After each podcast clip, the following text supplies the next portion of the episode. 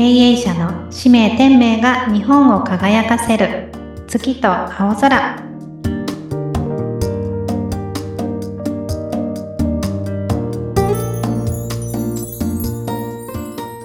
はい。では本日も、えー経営者の使命天命が日本を輝かせる月と青空を始めていきたいと思います。よろしくお願いいたします。お願いします。はい、ありがとうございます。えー今日はですね、えー合同会社 HNY の、えー島岡康平社長にお越しいただいております。島岡社長、どうぞよろしくお願いいたしよろますしく。お願いします。はい、ありがとうございます。あの、私、島岡社長とはですね、まだ短いご縁でございまして、まだ2ヶ月くらいですかね。あ、そうですね。そうですよね。そうですよね。はい。あのーまあ、ちょっと私の周りの、あの、経営者さんから、あの、すごく素敵な経営コンサルタントさんがいるよということで、お話を、あの、聞いていたんですけれども、はい。あの、まあ、ご紹介をいただきましてですね、島岡社長との、あの、ご縁がありました。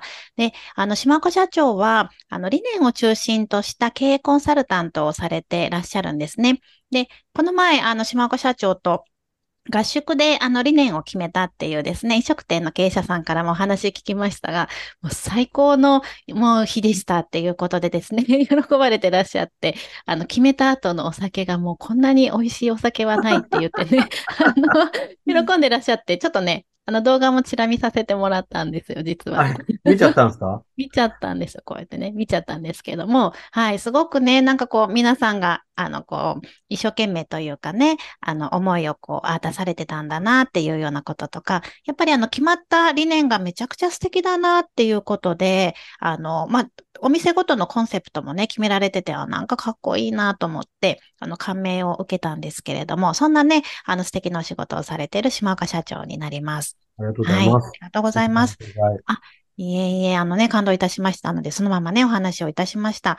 はい。じゃあ、島岡社長、あの、まあ、このね、お仕事をされる、こう、経緯とか、あと、どんな思いでされてるかなんかをちょっと伺いたいんですけれども、はい。まず、経緯はどんな感じでいらっしゃったんですか？えっと、仕事、この仕事になるきっかけっていうものは、はいあの、BNI っていうあの、うん。からだったんですよ。はい。はい。ビジネスコミュニティですね。はい。入ってる時に、うんあの、僕は生命保険の仕事の営業マンの仕事を14年やってたんですけど、14年も。はい。あうんですかね、経営コンサルの方が向いてるよってことをですね、もう一つのメンバーがもういつも言ってくださって、そうだったんですね。難しいじゃんってずっと言ってたんですよ。勉強難しそうだし、うん大変だよみたいな。でも保険を勉強するの大変で、それでも僕はうん。苦労してたので、うん。だけどこう、それだけ周りから言われることっていうのは自分が求められてるんじゃないかなと思ってうん、8年前から密かに勉強を始めてたんですよ。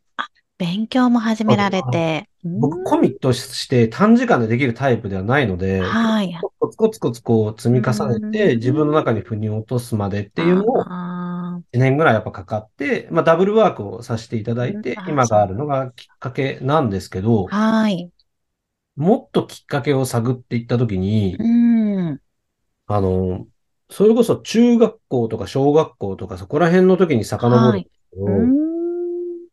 あの、なんか恥ずかしい話うん、あの、自分と友達との間に温度差をすごく感じてた、うん僕は幼少期を過ごしてたんですよ。はい、はい。それが嫌だったわけではないんですけど、うん。まあ、まあ、あの、よくある隣の学校のやつに自分の友達がボカンって殴られたら、うん。悔しくて仕返しに行きたくなるタイプなんですよね。ああ、情熱的な感じですね。うん。あ、の、一人でも行きたくなっちゃうんですよ。ああ、うん勇ましいですね。ただ自分の好きな人じゃなきゃないですけど自分がこう友達だって思ってる人がやられたら絶対にこう報復をしたくなるみたいな形の時にうん仲間に言われたんですよ。はい。で、なんでお前ら来ねえんだよみたいになった時に、うん。怖いっていう気持ちをわからないのかよってすごく言われたんですよね。うん。ああ、でなもるほそうど。だよなと。俺も怖いけど、でもうん友達の方が大事じゃんみたいなこと、こういう温度差がすごくあって、なるほど。で、その時に、うん。って言ったらいいですかね、自分を抑えることを覚えたんですよ。うん。怖いって思う人もいて当然なんだと。うん。は自分が来たかったら一人で行けばいいんだと思って誘うのをやめたんですよね。なるほど。で、でも、要所要所で僕はこれを出しちゃうんですよ。はい。わ、これ楽しそうとか、これやりたいとか、うんうん、なんかこう、なんて言ったらいいんですかね。あの、人がやらないようなことでも自分がやってみたいなと思ったらそれをやってしまったりとか。うん、でもそこにはなんか情熱があるんですよ。うん、誰かの思いがあったりとか。うんうんうん、で、それをこう感じ取って動くことに、大学の時にも言われたんですよ。仲いいと。うん。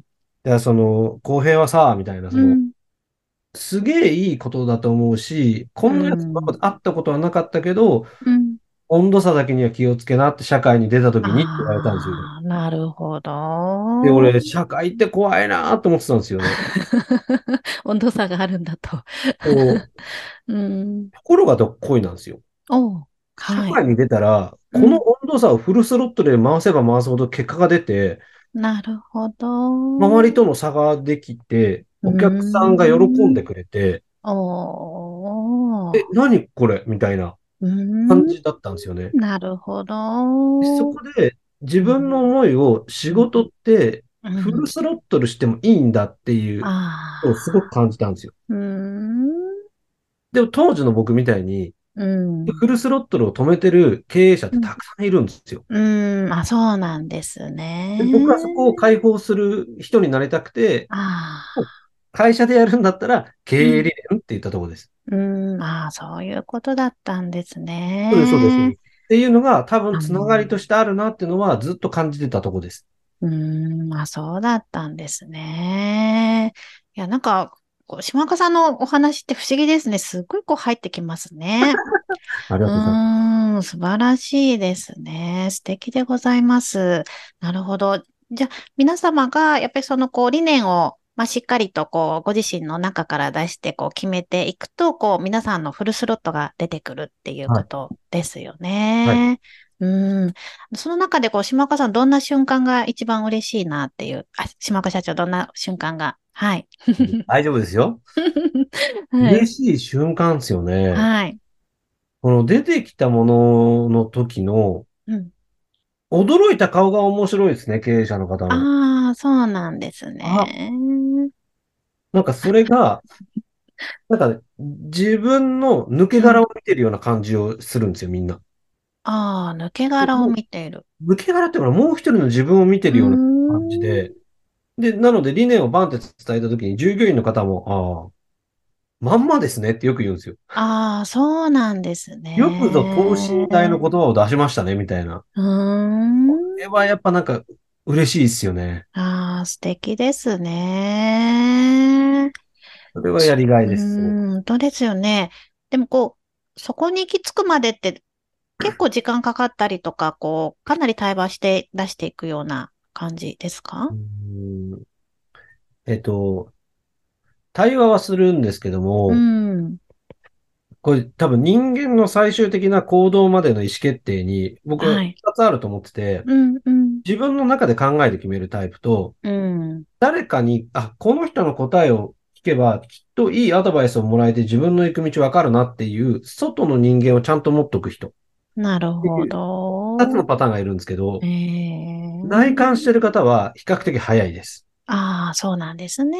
うん、ただ、アドバイザーをたくさんこう自分の中に思い浮かべる方は、うん、そのアドバイザーごとに少しずつ自分が違うことに気づいてもらうとこから始めなきゃいけないんで、うんなのでちょっと時間かかります。なるほど、なるほど。そうなんですね。そこの差が2ヶ月くらいかかるんじゃないですかね。ああ、そこまでかかるんですね。はい、なるほど。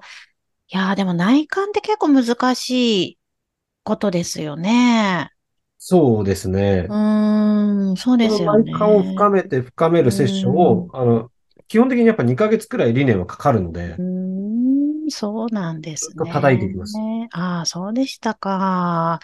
えー、なんか、あの、私もこう、経営者さんのセッションしていると、あの、なんかセッションに来られる意味が、こう、自分に向き合えるから、あの、この時間が貴重ですって、こう、整理できますみたいな方もいらっしゃったりするんですけども、やっぱりこう、皆さんどうしても忙しくて、でやっぱり経営しないといけないっていうところでね、あの、なかなかそういう時間が取れない方って多いんだろうなと思いますけれども、やっりそこしっかり取るって大事ですよね。その時間なかなか取りたくても取れないですし、一人だと電話がかかってきたら電話を優先しちゃうじゃないですか。うん、そうですね。そうですそうなんですね。よ。うんでも僕らとやってれば、僕らを優先してくれるんで、電話より。うん、うん、うん。なのでうん集中ができるってことですよね。ああ、素晴らしいですすね。ごいシンプルなことしか言ってなくて、本当にすいません。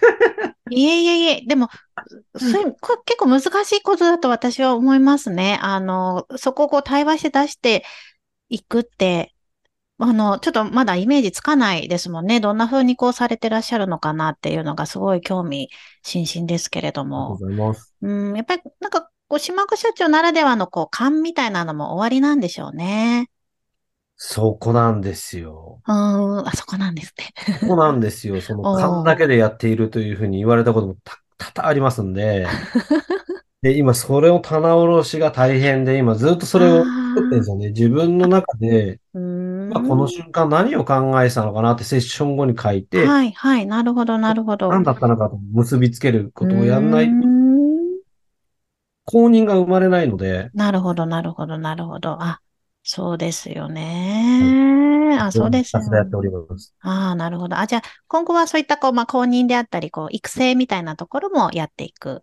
そうなんです。ありがたい話を、うん同じようなことをしたいって言ってくれる方がすごく多くて、そうでしたか。であれば、多分その人にしか作れない理念がありますし、うんその人が対、その人しか対応できない会社が絶対あるんですよ。うん、なるほど。僕にしか対応できないところもあるし。はい、はい。あればね、うんそういう会社が増えてほしいってことは、人を増やすしかないかなと思っていうて。ん、なるほど、なるほど。いや、素晴らしいですね。うーん。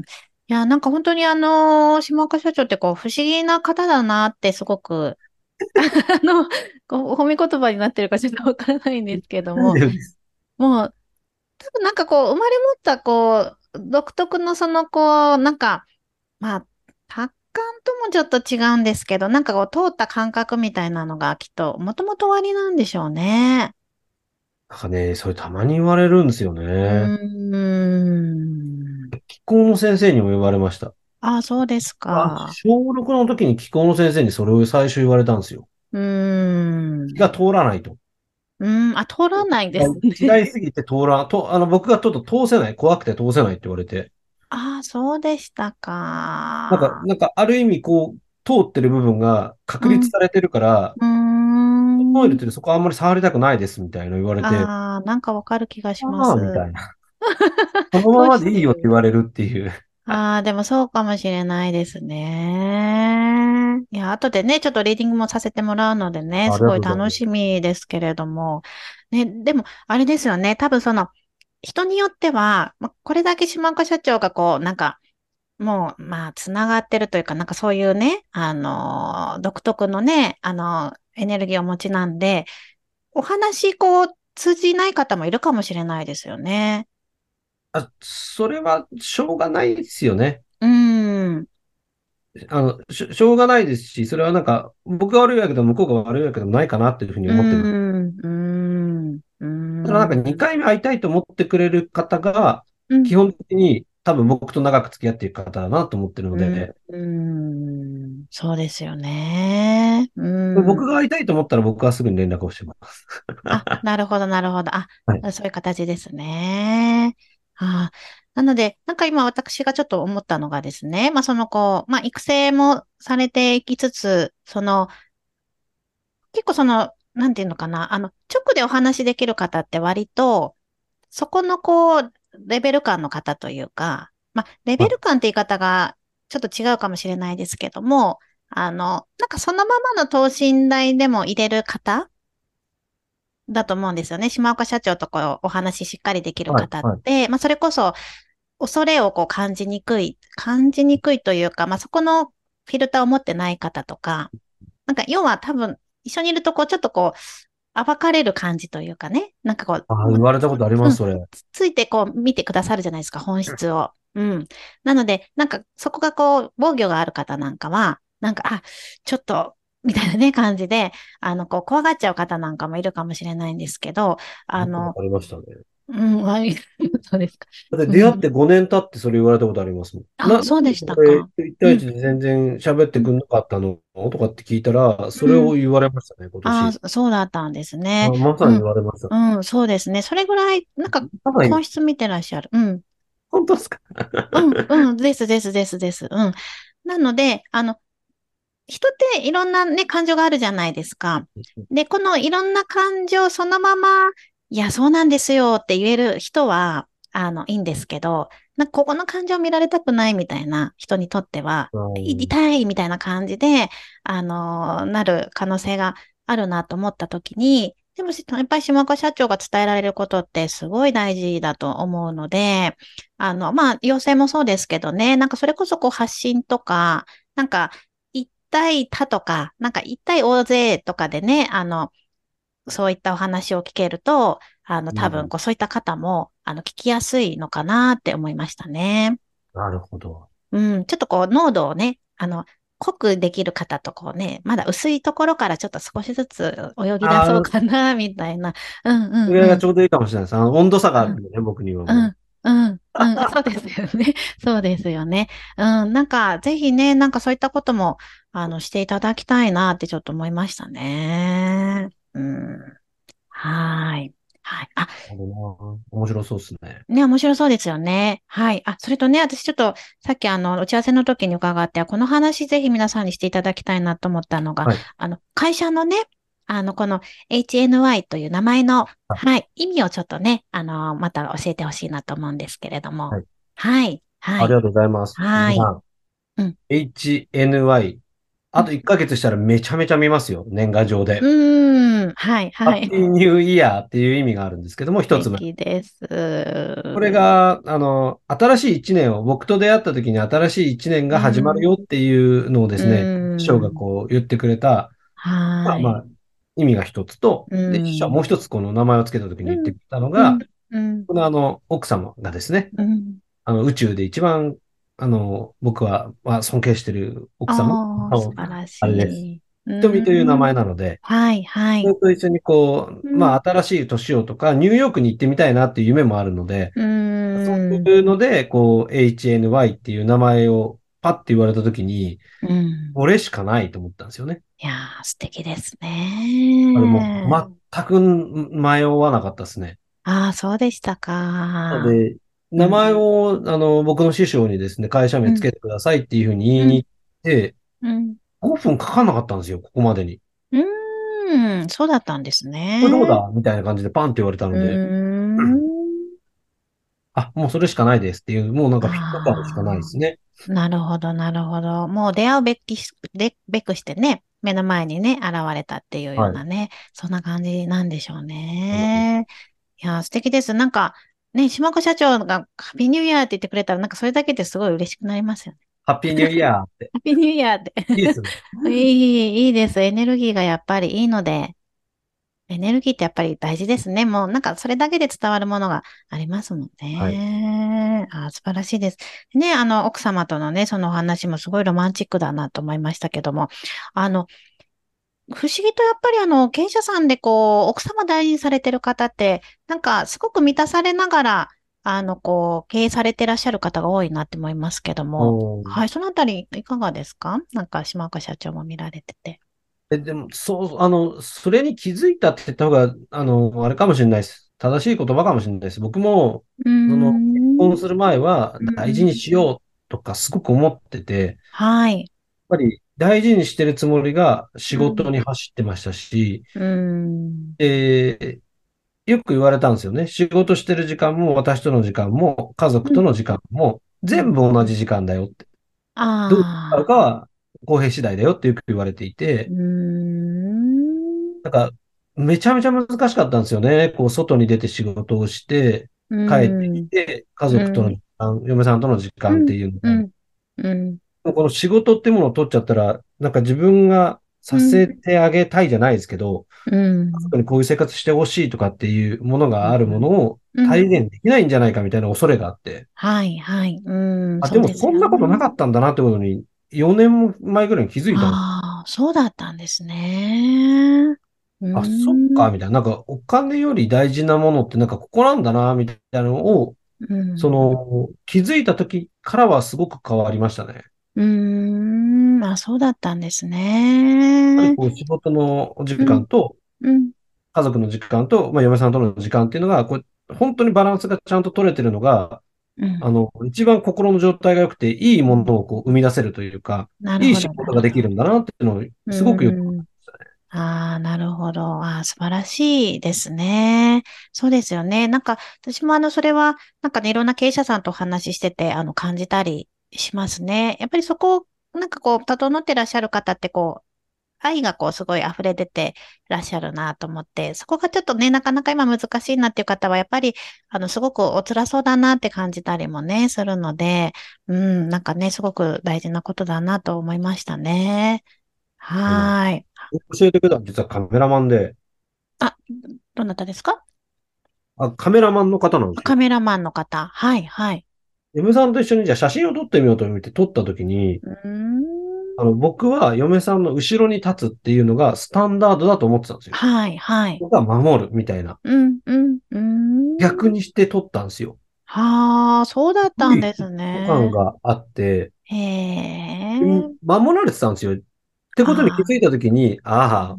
俺の勘違いか、みたいああ、なんか涙出そうな素敵な話で、なるほど。そうなん。だからすごく、あ、すごくなんとかね、ひょんなことで気づくんだなと思って、あ、そっか、俺はうん、守ろうとしてたけど、守られてたかうら、守られてたことに感謝もしてなかったんだな、みたいな。なるほど。俺が守ってやってんだぞってちょっと思ってたんですよ。でも傲慢な僕ん、はね。うーあそうじゃん。なかったんだなっていうのをすごい気づかされたんですよ。ああ、そうだったんですね。写真見りゃもうひ、もう一目瞭然ですよ。あの、僕が見ああ、ても、あの、うん。島田君守られてるよ、君はって僕言い、ああ、そうだったんですね。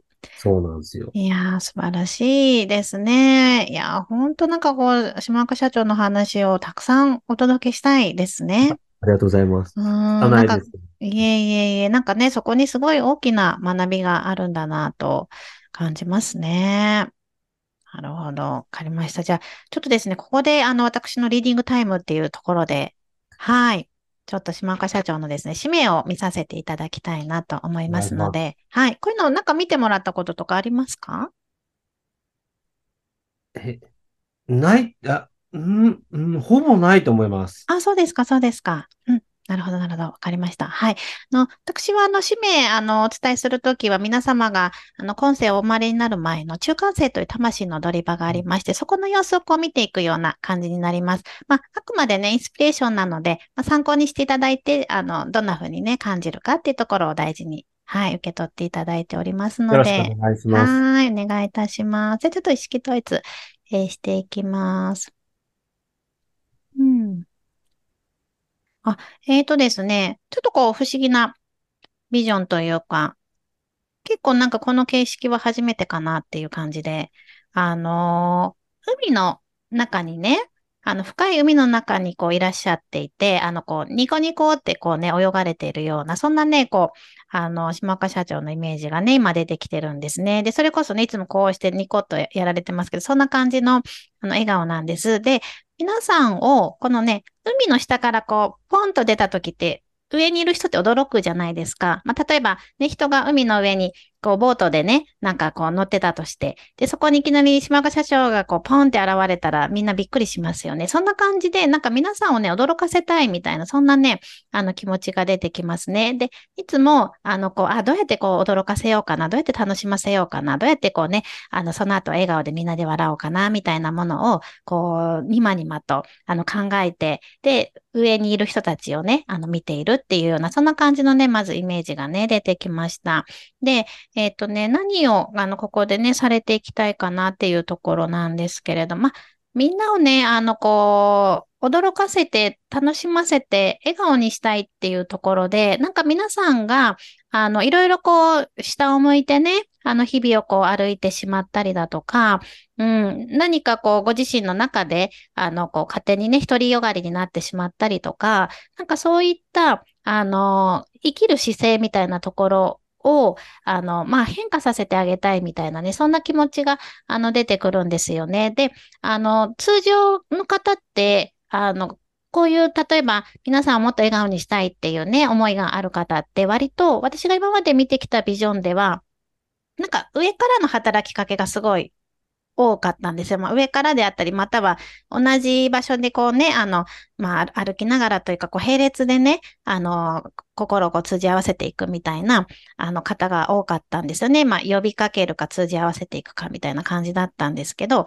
島岡社長の場合は、下からなんですよ。なんで、うつむいてる方って下見てるじゃないですか。そういった方たちにこう、ぴょんとね、あのー、出てきたぞ、みたいな感じで、あのー、見てもらうというか、その人が、はって驚いてこうね、くすって笑える、うん、みたいなところの、あの、感覚をね、やられに来てるんだなっていう感じのイメージがありますね。で、えっ、ー、と、こう、具体的にね、どんな感じで、えっ、ー、と、まあ、されていくかっていうところも見ていきたいんですけれども、うん。うん、そうですね。あの、ご自身の、あの、なんていうのかな。うん、一つ、まあ、商品化って言ったら、うん、ちょっとこうね、イメージが違うのかもしれませんけれども、あの、もう、島岡社長って、島岡社長でしかなくて、えー、島岡社長にしかできないっていう感じなんです。なので、ご自身の、なんかね、あのーうん、ものを、まあ、こう、まあ、キャラクター化じゃないですけど、こう、商品化、まあ、それがなんかね、パッケージ化であったり、まあ、例えばさっきちょっと皆さんにね、たくさんお話しされたらどうですかって話しましたけれども、そういうのもね、一つですし、なんか、あの、ご自身としての中に含まれたものをこう、どんどん広げていくっていう感じで、で、世界にいっぱいね、なんか島岡社長の、あの、こう、楽しい笑顔が、あの、こう、存在していて、で、それをこう皆さんが見たら、あの、楽しくなる。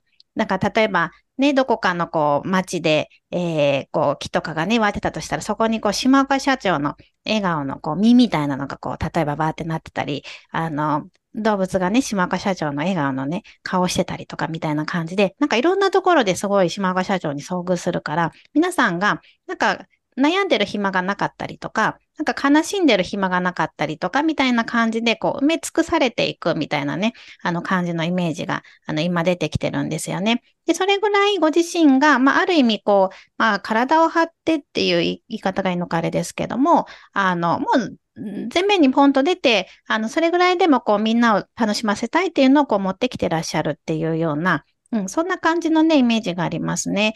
最終的にね、何を感じたいのかっていうところなんですけど、そういう島岡社長のあり方を、あの、皆さんが見ていただいて、そういうふうにしたら、あの、みんな楽しいじゃんって、例えば家庭の中でもね、一人がそういうふうに関わったらみんな楽しくなるし、えー、教室でも、あの、そこでね、悩んでる子がいたとしても、誰かがそこに笑わかしに行ったりとかね、したら楽しくなるわけであって、それをみんななんかし合えばいいじゃんっていうような、なんか深刻にいろいろ考えてあだこだせずにそういうふうにしたらいいじゃんっていうような、そんな感じのね、イメージが今出てきてますね。はい。はい。ちょっと今バッとお伝えしましたけれども、はい。いかがでしたでしょうか？納得感しかないです。あ、本当ですか？はい。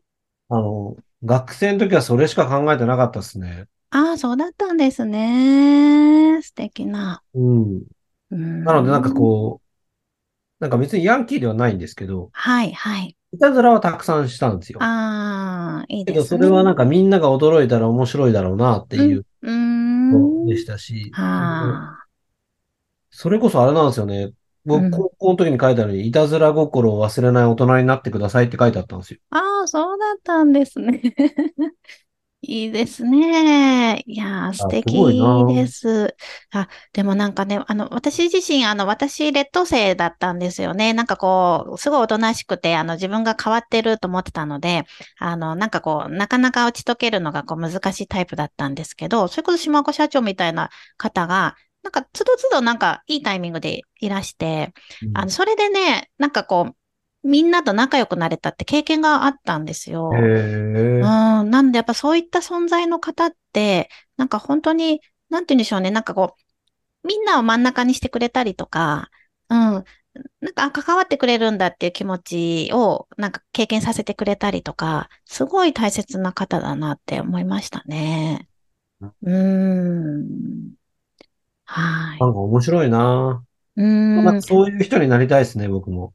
いやいや、もうね、もう周りのね、方になられてるでしょうけど、私のぜ見たビジョンが本当になんかあの、ちょっと絵にしたら面白いんですけど、なんか、たくさん島岡社長の顔が、笑顔の顔が、いろんなとこに点在してるんですよ。なんか、その木にね、実としてなってたり、なんか犬が歩いてきたと思ったら、それが島岡社長のその顔だったりとかっていう感じで、もうなんか、笑わずにいられないみたいなね。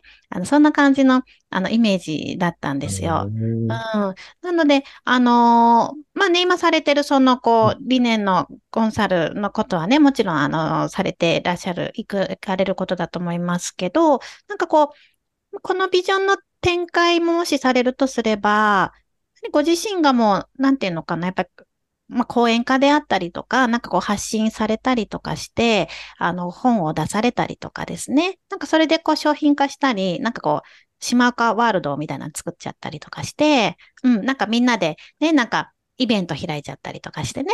うん。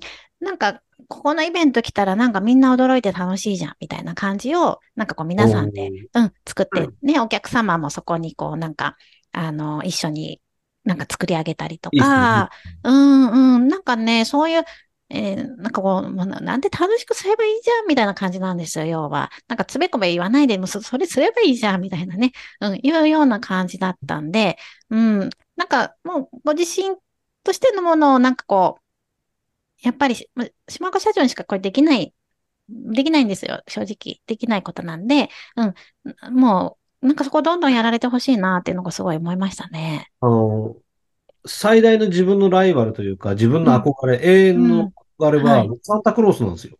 おー、そうだったんですね。そう。で、僕、クリスマスがめちゃくちゃ好きなのが、はい。優しい気持ちになるじゃないですか。なります、なります。僕はあの瞬間がすげえ世界を幸せにしてる気がして、そうですね。わかりめっます。ちゃ好きなんですよ。すっごいいじめっ子の性格悪いやつも、うん。あ、今日はサンタが来るからな、みたいな感じで、ちょっと優しくなる。はい、はい、はい。うんあの、このちょっと優しくなれる風に、どうやったら人ってなるんだろうなっていうのを、うん。そうなんですよ。結構実僕の、そうかもしれないですね。で今言われたこと結構リンクしたんですよね。うん、なるほど、なるほど、なるほど。いやー、素敵ですね。うん彼をすごい尊敬してるんですよ、サンタクロースって。なるほど、なるほど。いや、本当に夢をね、与えますよね。うーん。いやー、素敵ですね。なんで、あの、こう、なんか、どんどんやっぱこう、島岡ワールドを、どんどん、あの、具現化していただくっていうのが、いいな出していきますか。出していきました。多分なんかね、そこちょっと、あれですよね。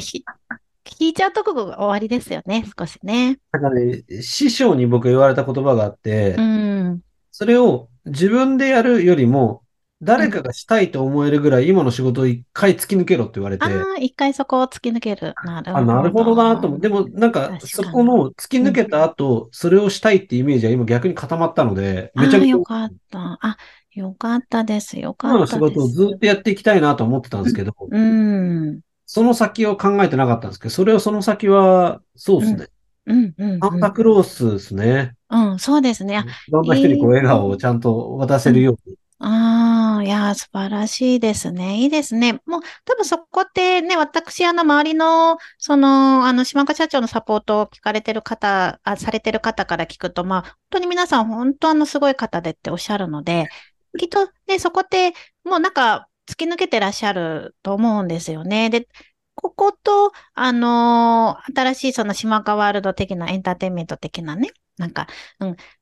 ここがまたこう掛け算になると、もうここは通ってらっしゃるから、もうなんかそこに乗ってまたここも広がるだけっていう感じもしますよね。うんうーん。そうなんですよね。うんみんなで面白いことをやりたいんですよ。いいじゃないですか。来年とかいかがですか？なんか。じゃあねぜひ。、じゃあなんかせっかく YouTube でこれ世界に届くじゃないですか。はい、はい。あの、オンラインサロンメンバーが今250名いらっしゃるんです、僕の。おー、そうだったんですね。オンラインサロンで、もちろん誰が来ても僕が面談して入りたいなと思っても、あの、入れます。でうん。まあ、は入会条件は、えっと、誰かを応援したい気持ちがあるかどうかっていうところが大事。それを僕に伝えてもらえば OK。はい、はい。その人たちがですよ、250人のみんながですよ。うーん。1ヶ月に1日だけうん、僕に時間をくれて、うん。いで、働いてもらうんですよ。5時間後。はい。うーん。1万円を稼いでもらった、その1万円を250万月入るじゃないですか。はい、はい。これを何かのために使いたいみたいな気持ちがすごく大きくて、おー、素敵ですね。500人になったら500万じゃないですか。もっとできること広がるし。うーん。だから、1ヶ月のうちの5時間島岡にくれよっていう企画を今度ずっとやりたいなと思ってるのを、まあ、実現したいとは思いましたね。あ、素敵です。楽しみですね。それが2つあるん面白い。ですよ。一つは、その、のお金の使い方をみんなで考える。ここででできると思うんですよ。うん。もう一個は、その5時間オンラインでできる仕事を誰かからもらいに僕は取りに行かなきゃいけないんですよ。うんなるほど、なるほど、なだから、あの、るほど。皆さん、YouTube で聞いてて、うん、おうん。1ヶ月5時間ずつで250人動かせるの、え、もし、それだったら1万円渡すから、興味あるって人はですね、あの、言ってください。いやー、面白いですね。増やしておきますんで、人数は。みんな大きな言い方なんで。うん、あ、そうでしたか。いや、多分ね、あの、それしたい方いっぱいいらっしゃいますよね。あの、5時間それくださいっていう方きっといらっしゃると思うので。いやー、面白い。やっぱその発想がなんか面白いですね。うん、なんかそんなこと思いつかない。うん、思いつかないですよ。で、なんか、ちゃんと働いてっていうのがまたなんかいいですね。みんなで働きたいんですよ。うん、うん。でみんなでちょっと、チェンさんやり方わかんないけど、これ合ってるとか聞きながら、うんなんかみんなでああ、いいですね。仕事ができたら、うん、いいじゃないですか。今なんてメタバースでいくらでもできるんで。ああ、なるほど、なるほど。そうなんですね。いや、新しいなんかこう仕事の形ですね。ねああ、自由ですね。なんかそう考えるとね、なんかついこうなっちゃいますけど、なんか、ああ、もっとそんな風に自由に発想できるんだなって感じましたね。そこは結構得意です。うんああ、素晴らしいです。いや、多分、やっぱこう、そうやって島岡社長のそういう話を聞いてると、なんか発想が変わってくるじゃないですか。なんか例えば、そういう、じゃ資金を、あの、こうね、作るっていうのでも、なんか今ってこうね、クラウドファンディングがなんか鉄板になっちゃったりとか、なんかいろいろありますけど、あ、そういうなんか発想もあるんだなとか、今思ったりで、そうすると、関係する人がすごい増えますよね。関係する人が増えて、で、どなたかの仕事を、その、お手伝いすることによって、そこのことも知ったりとか、学び成長にもなったりするし、そうん、なんかすごいめちゃくちゃいいなって思いましたね。マジですか？素敵誰でござか、います。僕にはね、まだね、250人を5時間、1ヶ月で5時間雇う、なんですかね、仕事がないんですよ、そこは。なるほど、なるほど。クリエイティブで作らなきゃいけないのでう。ん、なるほど。あ、じゃあ、私もあの仕事を取ってきますので。やったはい。取ってきます。いやー、素晴ー。らしい。なんかね、うん。面白いのが過疎化してる村とかに行ってほしいっていう依頼があって、えー。そこで、こう、あの、みんなでワーケーションスペースができるんであれば、うん、東京からとか、こう、あの、向こうで仕事をするとかってできるじゃないですか。うん、なるほど、なるほこのど古。民家のリノベをどうしたらいいかを、あー村が依頼してくれたんですよ、サロンに。うん、うん。あ、だけどそうだみん。なが行きたいって言い過ぎちゃって、人数が多すぎてごめんなさいって断られちゃって。それぐらいが、あの、みんなね、こう、行きたがり屋なんですよ。素敵ですね。素敵ですね。いいですね。なんか、本当面白いことが、なんか、巻き起こりそうで。うーん、いいですね。あとなんかこう、最近、私あの、やっぱり、街でね、あの、外国の方ですごい多いじゃないですか。はでせっかくね、こんなに日本にね、お越しになってるから、なんか、そういうところでもなんか、なんかできそうですよね。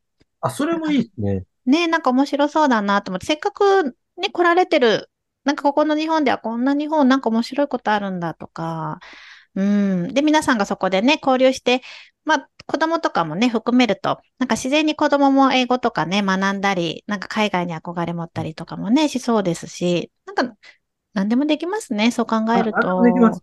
本当ですね。でコロナの緊急事態宣言中にあれですよ。あの、うん。僕はあの、日本の泳げたい焼きくんとかあるじゃないですか。ああいうはい、昔の日本のが、うん。あれを自分で勝手に英語にして、お、で、それを YouTube ライブで歌ってたんですよ。あ、そうだったんです台湾にファンができましたから、僕の。これ何でもいけるなと思って。そうだったんですね。なんで、なんだ、公平その歌は、みたいな。でも、本当はわかんないんですけど、あの、テキストにしてくれと。はい、はい、はい。翻訳できるんで。なでもなるわ、みたいな感じですね。なるほど。確かにね、あれ、面白いね、素敵な曲ですもんね。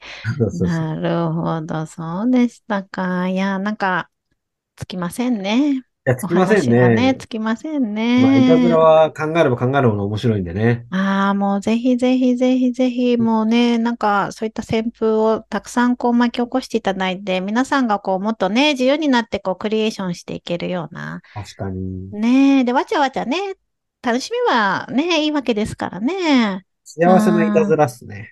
ああ、幸せないたずらっていい言葉ですね。いい言葉です。なんか幸せないたずらデーとかね、作っちゃったりね。あ、そうだ。いたずらに愛を足すとサプライズになるんだぞってことを、いたずらに愛を足すと？サプライズになります？いたずらただのいたずらは嫌がらせだろうと。はいはいいたずはい。らに愛があるからサプライズになるんだぞっていうのを、あ夢をあ。叶えるぞのガネーシャが言ってて、あ、そうだったんですね。人すごいなと思ったんですすよごいですね。